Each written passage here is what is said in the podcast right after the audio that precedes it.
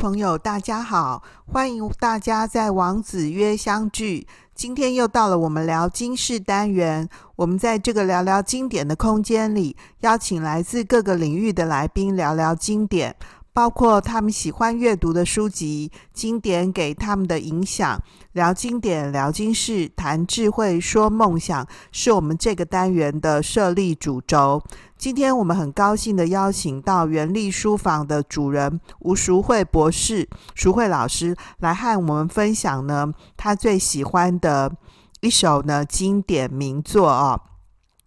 淑慧呢是第二次呢来上我们王子约的节目啊，他呢过去也曾经呢有录过一集呢，呃城市里头的幽静风景啊，他是呢原力书房这个独立书店的创办人啊，那同时呢也主持一档呢 Podcast 节目，所以因此呢，呃我们跟淑慧老师呢对谈的单元呢都会在。他的原力书房的 Podcast 节目上面呢，同步推播啊，那呢，欢迎呢有兴趣的朋友呢一起收听。淑慧，那我们今天跟大家介绍什么呢？嗯、呃，我们今天要跟大家介绍的是乐府诗《莫上桑》。哦，《莫上桑》，我知道呢，这个《莫上桑》呢，其实是中学课本里面呢有收的一首诗啊，莫是那个。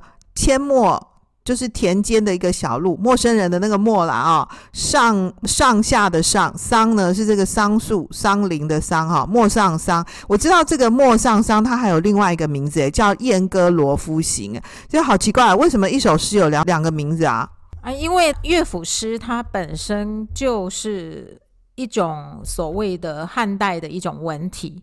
那这种文体呢，其实它是可以唱的，所以为什么叫做燕歌？然后那个歌的一个意思，其实它是可以唱的。然后呢，再来就是因为它是配合音乐的嘛，那它就先有这个题目，然后再搭配音乐，也因此，所以它的题目标题里面就有所谓的歌、行、吟、曲、乐、引、调、弄、操。哦，刚刚呢，那个徐慧跟我们分享说，罗敷行的这个行是一种唱的这个形式哦，然后他唱出来可以，因为那个音乐的表现嘛，所以还可以这个题目也可以叫做吟，是行的这种形体，歌形体也可以叫做吟，吟唱的吟啊，曲啊，这我们能够了解。然后乐有没有哈？然后叫做引，引用的引，然后。还可以叫做弄，还可以叫操。你现在我这个节目虽然是没有不需要经过 NCC 审查，可是你现在个性变这么奔放哦，它这个题目可以叫做操哦，这样子对吗？其实操是一种呃音乐的呃演奏形式，它本身呢就是所谓的弹弦弄琴，就是所谓的呃表现一种音乐的一种方法，所以其实它根本上是一种。操弄操作音乐的一种一种手段，这样子而已。哦，原来是这样子，所以各位朋友你就懂了吧？这个操跟弄，那弄就是那个梅花三弄啊，所以它是一种音乐的表现形式啊。然后操也是啊，操是操场的操，操是操柔、操弄、操作的意思。哦，原来是这样子，哦，我们想得太歪了。好，原来还有两个题目，原因是这样。那你还是没跟我们解释说为什么叫做？燕歌罗夫行跟莫上桑这两个题目到底是什么意思啊？其实乐府诗它根本上就是有一个题目，然后作者可以不一样。那作者不一样，就是代表说陌上桑这个作品其实可以有很多的作家都可以去写，只不过里头内容是不同的。那当初为什么叫陌上桑？正是因为跟它内容有关，所以后来。就用啊用用啊用，就会变成说用陌上桑当做题目，就跟那个不晓得我们的听众知不知道那个《念奴娇》这个作品，就是那个苏东坡的那个《念奴娇》，其实它也有另外一个名字叫《大江东去》，所以它就变得非常像这样子的一种方，呃，像这样的一种表现手法。所以为什么它又是呃《燕歌罗敷行》？那叫燕歌罗敷行，就是里面有一个罗敷，就是如此。然后它就变成说啊，大家都这样混用混用，就会变成啊，大家都比较喜欢称莫丧丧的原因，是因为它就是题目比较短了啦。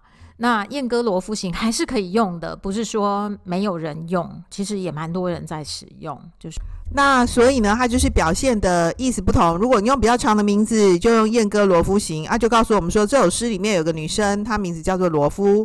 那如果是呢叫做莫丧丧的话呢，就是在莫丧的桑林之间呢发生的一段事情。哎，奇怪，为什么古人都常常在写桑林啊？其实桑林本身就是很多的女子会去采桑，那她去采桑，常常呃出来外面去采桑的时候，其实就很容易邂逅一些男性，然后邂逅这些男性的时候，他们就很容易。在这这些场所里面发生感情或者发生，现在淑惠又变得很含蓄了，就是莫丧丧，你女生出来采丧就会转角遇到爱的概念，对对对，就是类似像这一种的，会遇到自己喜欢的伴侣，就会变成这个啊，然后呢，就跟那个喜欢的男生啊，然后呢，那就是一个男女呢自由恋爱的场所啦，哈，大家也不要想得太淫秽了哈。为什么会这样问呢？因为《诗经》里面也有丧钟，像这种都是在写爱情的哦。然后我们可以念到很多这个古典的文本里面呐、啊，像《列女传》里面有那个秋胡戏妻的这个故事。这个背景也是发生在桑林，所以我才会觉得这个桑林啊、桑树啊、哦，这个桑有桑木聚集的地方，好像都还蛮有事的。那各位你想想看嘛，哈、都都是树林啊，然后周围又没有什么人啊，那就也还蛮适合告白的，哈、对不对？对，真的很适合告白，对，就是这样子。好，那为什么选呢这一首诗呢来跟各位分享呢？原因是因为呢这首诗啊，它本身是一个很说故事的诗啊。那为了呢节目呢说明方便起见呢，我就不要再一句一句呢解释这个诗的原点的内容。如果各位有兴趣的话呢，可以回去收看我们 YouTube 的版本，上面呢会有 PO 呢整首诗的内容。我把这整首诗呢变成是一个故事呢来跟各位做说。说明啊，这个故事呢，喜剧的这个气氛很浓厚啊。这故事呢，一刚开始呢，就讲说呢，这个故事里面的那个女主角呢，长得很漂亮啊。那呢，诗的内容讲说，这个女生姓秦啊，她名字叫做罗夫。这个秦罗夫长得是很漂亮的一个女生。那她的这个。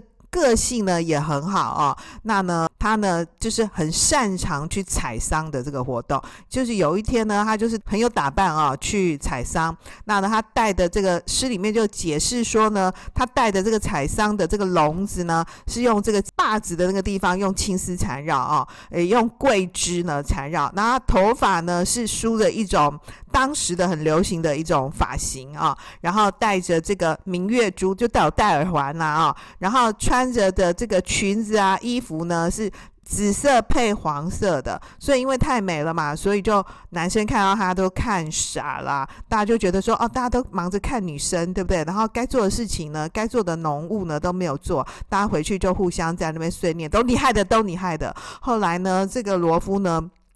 在采桑的过程当中呢，就碰到一个大官，那大官呢就去跟他搭讪说：“哎呦，这个正妹蛮漂亮的哦。”就派一个人去打听看看呢，这个女生叫什么名字啊？哈哦，原来这个女生呢叫做秦罗敷啦。然后那个大官呢派来的这个罗罗呢，又进一步问说：“啊，这个女生几岁？”那后来才发现说，罗夫大概是介于十五到二十岁之间啊。那那个男生，这大官看说罗夫。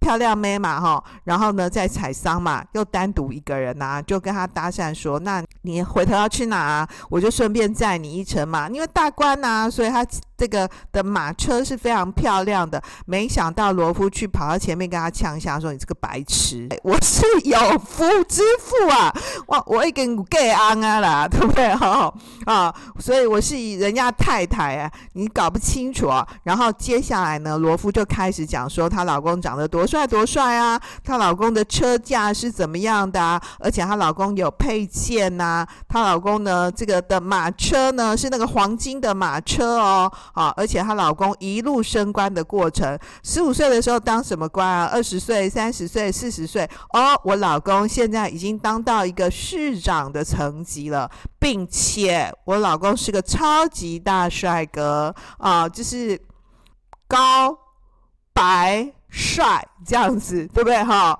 然后那个地位又好，而且他连那个连胡子有没有都讲的，就是都还有特别型哦。说他那个胡子有没有？不是那种络腮胡哦，是那种长长的，有没有？有虚染的胡子，而且他走路的样子呢，哦，就是一个大官的气派的样子。所以大家哈，那是看到温。昂塞啊哈，都是呢会说哇，一级棒啊，对不对？哦，我真是好命啊，给掉好昂呢哈。于是呢，他就跟了这个前来搭讪的那个官员呢，啊，原文是写使君啊，可是王老师做功课的结果呢，发现这个使君其实是有点省长的概念哦。于是他就跟那个省长这样子呛下啊。那当然可以发故事就写到这里就结束了，就没有再写说后来那个。省长是不是会觉得莫名转高雅，对不对？他本来是好心要载你嘛，哈，当然顺便呃认识一个梅亚也是不错的，没想到的梅亚跟他这样子呛瞎哦，所以这个诗里面呢，虽然都是用五言的方法，就一句五个字哈来做展开，可是却看到呢这些人物之间的对话呢是非常生动的啊，所以这是一首。五言诗，但是其实是透过这个对话的过程呢，来展开一个故事的说明。那我们平常讲这个叙事诗，大部分都是讲比较悲哀的，这一首呢，却是有一个还蛮 happy ending 的哦。哎，不晓得淑慧你觉得怎么样呢？呃，其实在这个作品里面，根本上。呃，我们来认识所谓的罗夫，为什么他叫罗夫？那罗夫就是当时候的菜市场名，因为大家都叫罗夫，就跟我的名字是一样的。你怎么要自暴自弃啊？这个罗夫其实就是冰冰的意思啦，就是当时的美女的这个昵称嘛，哈，就是你会叫范冰冰，对不对哈？然后你叫李冰冰，对，我们台湾有个白冰冰啊，冰冰就美女的代称，对，就是类似像这种美女的代称。可是呢，它就会变成说，当时候只要是美女都叫罗夫，就这样子。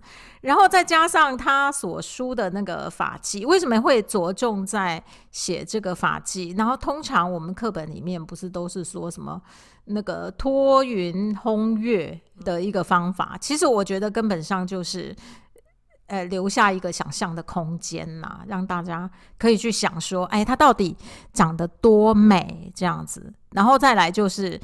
其实像那个刚刚王老师他所说的头上窝舵髻，就是当时候的流行法式。其实可以想见那时候的女生啊，其实也很爱美，而且他们会去追逐流行，所以她根本上就是一个跟我们现在的美亚是一样的。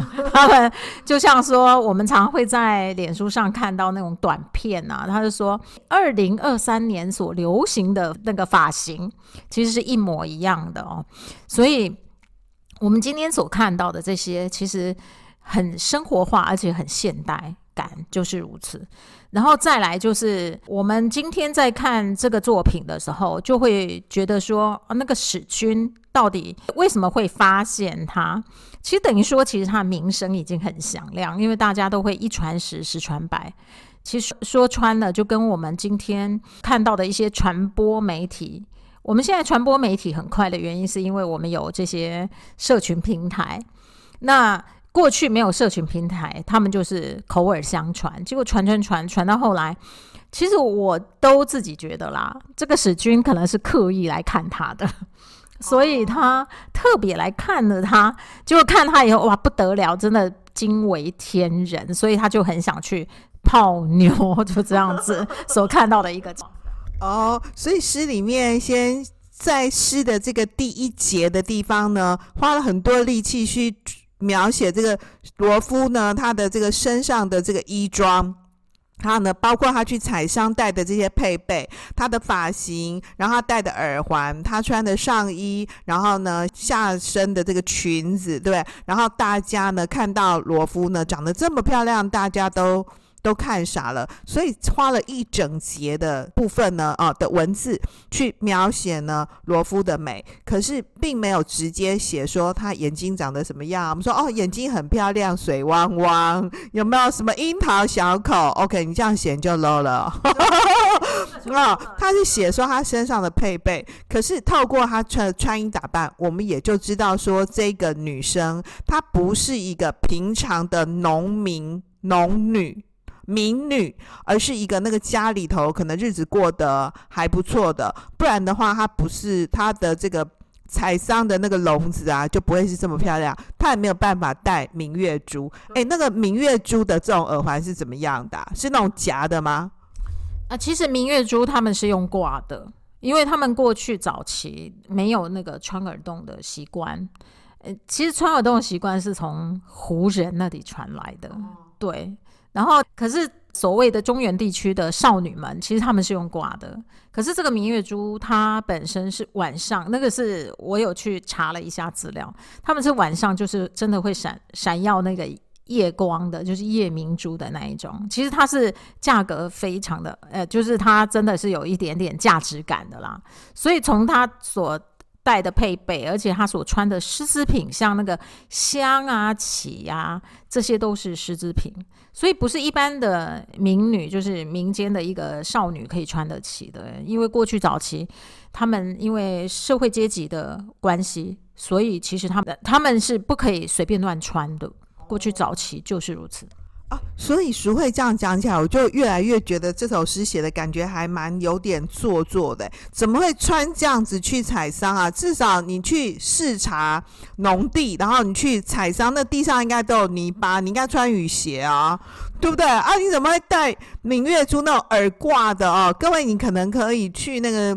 百货公司啊，或是那种专门卖耳环的店啊，它不是那种夹耳夹式的，也不是那种打洞式的，是整个挂在你的那耳廓上面的那种挂挂式的那种耳环。然后那样子的一个明月珠的这种耳饰啊，这么漂亮。然后你去采桑，感觉好不正确，好像穿阿玛尼去夏天一样的意思哎。对，真的就是这样子。所以其实当我们今天在看这个作品的时候，根本上他其实他一方面好像真的就去采桑，可是另外一方面他蛮清楚自己的貌美，所以其实他还是有一点点展示给别人看了。那我觉得展示给别人看，爱美都是人的天性啊，那是很自然、很正常的事情。对，哦，所以那他去采桑这个活动，可不可以解释为说，哎，就是虽然说我是这个官家，或是我有一定社会。地位的那个女生，然后我也是很认真的在学农事，所以我喜蚕桑，就我可能我喜欢，或者有人解释成是我擅长于，就是我对于这个农务的操持，我也是有懂的啊，所以我穿得漂漂亮，去告诉大家说，哈哈，我有来采桑哦，像这样子，然后却不意啊意外的遇到了史君这样。所以，当他遇到了这个使君的时候，其实那个使君所问的问题就是把妹的问题啦。坦白讲，那那个，而且甚至于连他的年纪都问那么清楚。你今天要把妹，本来就应该要知道这个女孩的年纪嘛。对呀、啊，今天就是如此啊。而且他的年纪就是二十上不足，十五博有余。那等于说十呃二十上不足，代表了他就是真正的正妹。二十岁以上就是我们现在所说的老妹，那老妹本身就没人要去搭讪了。哦，就是罗夫的年纪，原文是写说十五博有余嘛，所以超过十五岁嘛，对不对？那二十上上不足嘛，不到二十岁嘛。那古代人不是讲说二八佳人，二八不是二十八岁哦，是二乘以八十六岁。你二十八岁，你已经没法都被称作佳人了。所以刚刚淑惠好严格，你说二十岁以上就叫老妹了。对对啊，其实过去早期就是，其实他们八岁就会被指婚，那指婚以后就要开始学习怎么样去为人妻、为人母、为人媳，这样子就是他要变成人家的太太、人家的母亲、人家的媳妇儿，这种这种事情，他们很早就在呃面对，而且他们在他们第一次的那个。经期一来，就是等于说我们所说的，他们被启蒙之后，我觉得那要叫启蒙啊。他们启蒙之后，其实他们根本上就决定了，就是他们要可以生孩子了。所以为什么他们这么早婚的原因，我们常说是，你看他说我有一个丈夫了，这有一个丈夫了，所以等于说他们会那么早婚，其实是有这样的一个因素在。哦，所以我们不能用现代的观点来看。哎，十六岁是几年级啊？国中对不对？呃，没有啊，高中了，他已经高二了，十五岁就十五岁。我们现在如果算起来的话，十五岁是高一，呃，十六岁高二。其实高二其实就可以怀孕啊，这是真的啊。哎，所以我们民法下修说十八岁就成年，这样是也还蛮合理的，对不对？合理，很合理，非常的合理。其实，呃，我们今天所知道的台湾现在目前的一个十六岁，其实他们就已经可以有自主结婚了。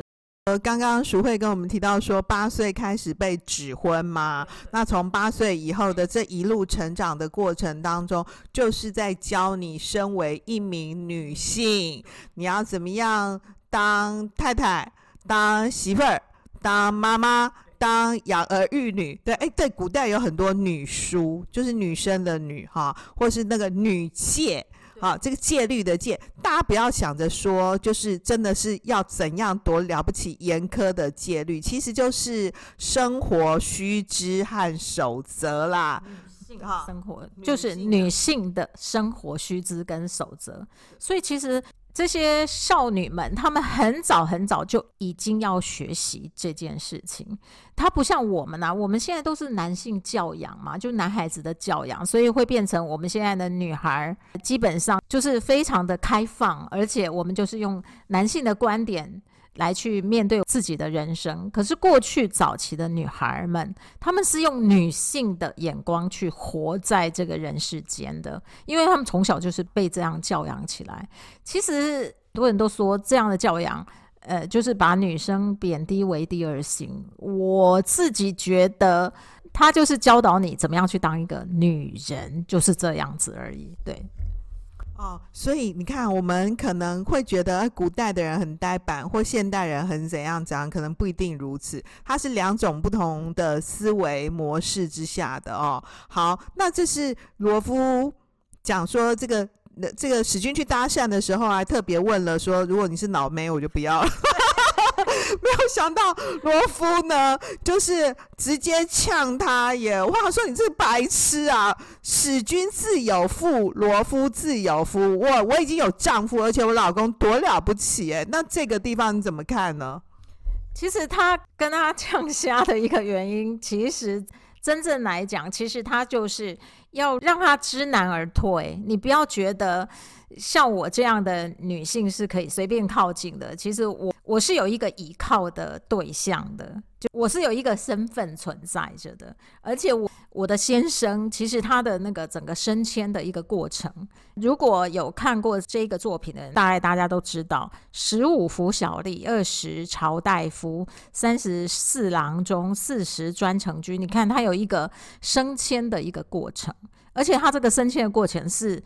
非常像我们现在的一个公务人员升迁的一个状态，这是我们都可以感感觉得到的。所以他今天在拒绝他，他可以用一个一个有丈夫的身份，然后来严正的去拒绝这个男性，就是如此。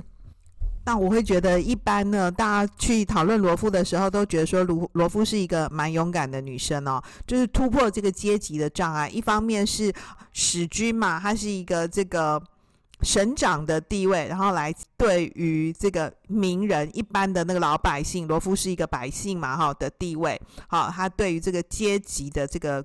抗议啊！另外一个部分是一个是官跟民，一个是男性对女性，就是古代还是一样是男性中心主义嘛，哈。对于这个男性沙文的这个抗议，所以他很勇敢的提出来说。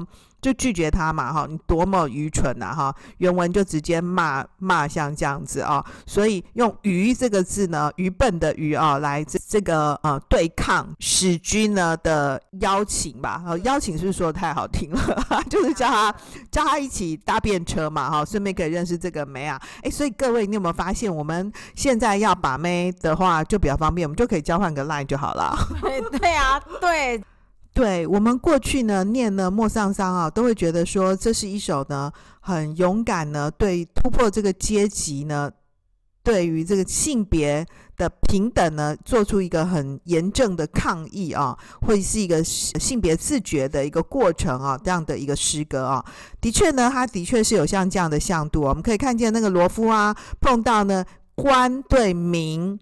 男性呢，对女性呢，他突破了这个传统上面对于这个男性沙文中心啊的压力啊，所以他直接可以去跟那个使君啊，对一个省长跟他讲说啊，你太愚蠢了。他直接原文就是用“愚”的这件事情啊，用这个字告诉使君说，你给我搞清楚啊。我是呢有夫之妇啊，因为我的老公呢也是呢很有两把刷子的啊。不过我个人会认为说呢，其实这样的一些诗歌，对比我们现在的思考来说，还是非常有限制的，因为罗夫很重要的。她还是吃足了这个作为一个女性的红利嘛？她好歹长得很漂亮啊，她家日子过得不错啊，对不对哈？然后她又是一个人生当中最美好的年龄啊，好歹她不是像我已经超过老妹很久了。然后呢，接下来最后诗的后半啊，全部都是在讲呢罗夫的先生的人生履历表。我老公呢，几岁的时候当了什么当什么？我老公外表怎么样啊？我老公的配饰，身上的配饰是怎么样？大家呢都称赞我老公。所以罗夫到底有没有是真的活出一个女性的自觉？他我会觉得相当程度他还是第二性。哎，谁会觉得呢？其实我也这样觉得，因为其实当我们今天来看这个作品的时候，他仍然还是要用一个平等的。就是男性平等的一个立场来跟他互相对峙，所以你不要想要来泡我的，呃，就是不要来泡我，这对骚扰我。其实我觉得真的，真正真的，因为我背后还是有一股势力。可是你说这一股势力，我们过去早期的女性还是要仰赖男性才有办法去对抗一个外来的一个男性的压力，对。所以还是男生去这对抗男生嘛？其实我现在面对的是这个表面的太守，是，可是我背后的男人是个市长呢。而且你搞不清楚我娘家是谁啊？搞不好我爸是个咖，你是不是惹我？你找死啊！对，其实。在这个作品里面，我们仍然还是要看到过去女性她没办法去做到的一些事情。其实到了我们现在的女性哦，我觉得，因为我们受男性教养的关系，我们已经有这样的一个能力去对应，跟过去的女性哦有一个比较巨大的一个差别。因为过去她们女性被教养的情况就是当一个女性，可是我们现在的教养就是。当一个人就是这样，嗯、对、嗯、对。虽然我还是非常看不破，最好我也要有月明珠啦，我也要有祥琪和子琪。好哦，那我们今天这一讲呢，就先到这边。今天的重点整理，今天呢和各位分享的《莫桑桑》这首诗，其实它有另外的名字，叫做《燕歌罗夫行》，或是《日出东南隅》。就是用诗的内容啊的第一句“日出东南隅”呢来命名的，这三个名字呢都可以使用。不过我们现在呢比较常常呢使用的是“莫桑桑”这样的名字。首先呢，从题目上面来看呢，虽然有不同的名字，不过呢，《燕歌罗夫行》呢，淑慧老师跟我们分享说，特别使用了“歌”跟“行”呢这两个字，就是来强调说它是可以唱的啊。另外呢，从写作手法上面来说，整首诗呢是用侧面烘托的方法呢去写罗夫的美貌啊。那通过罗夫的装扮呢，我们可以知道呢，她应该是一位呢这个来自官家的或者是一个贵族的女子啊。那因为罗夫呢的打扮呢蛮时尚的啊，我们可以看见呢她的发型啊，她戴的这个耳环啊，她的这个穿着啊，甚至于她戴的这个要采桑的这个笼子啊，都是蛮漂亮的啊。另外呢，淑慧老师跟我们分享说，古代的女生啊，要特别学习呢女性生活须知啊，就是要通过呢这个。你被指婚以后呢，开始要教你呢，怎么样作为一个女生呢，有哪一些你在你这个生命过程当中呢，不同的角色扮演呢的一个经历啊，跟男性的这个教养呢是不同的啊。那当然到了我们现代社会里头呢，更多的是呃通过教育啊，帮助我们呢怎么样可以做一个完整的人，可以发现呢这个性别意识啊，这个是有所不同的啊。另外呢，从内容上面来说呢。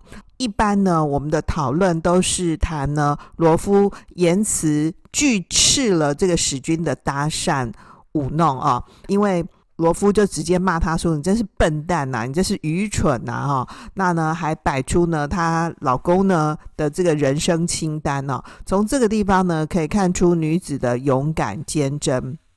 不过呢，通过呢与淑慧老师的对谈当中呢，我们想要提出一些呢我们不一样的看法啊。虽然呢，罗夫呢用她这个丈夫的外表，以及呢她的这个仕途晋升的这个人生履历的过程，以及呢这个外面的人都极度称赞她老公的这种人生经历呢，去回应这个史君的这个搭讪哦，有这个阶级地位呢跟性别抗衡的一个。勇敢的这个努力啊，但是呢，我们也仍然可以看见呢，当时的女性呢，仍然是呢，必须透过男性父权呢去保护自己啊。可见说呢，你嫁得一个好老公啊，你的婚配啊，可以呢帮助你社会地位的阶级提升，或者是说呢，你自己的这个原生家庭啊，我们说罗夫呢，她很可能是贵族的女生啊，这件社会阶级呢。仍然是作为一个女性非常重要的保护伞，因为说穿了，这个罗夫呢，其实是个有底气的女生啊。她爸爸呢，或者是她的这个丈夫呢，啊，很是一个角色啊。可见呢，当时的女性并没有独立的地位啊，你仍然是必须呢，去通过你的父亲。潜藏版的啊，或者是呢，这个鲜明版的去抬出呢自己的先生啊，才能有办法呢跟史君抗衡啊。这整首诗里面呢，没有看见呢罗夫跟她先生呢跟她丈夫的这个感情描写啊，所以就不禁让我怀疑呢，这种爱情啊是一个阶级的呃互补，或是呢这个阶级的叠加啊，他到底有没有跟他有真感情呢？我不敢讲没有啦哈，好，我想这个地方呢是很可以思考和大家考虑的喽。好喽，今天就到这里，谢谢大家的收听，让我们透过经典好声音，感受经典智慧，一起发现一个更好的自己。我是王老师，我们下次见哦，拜拜。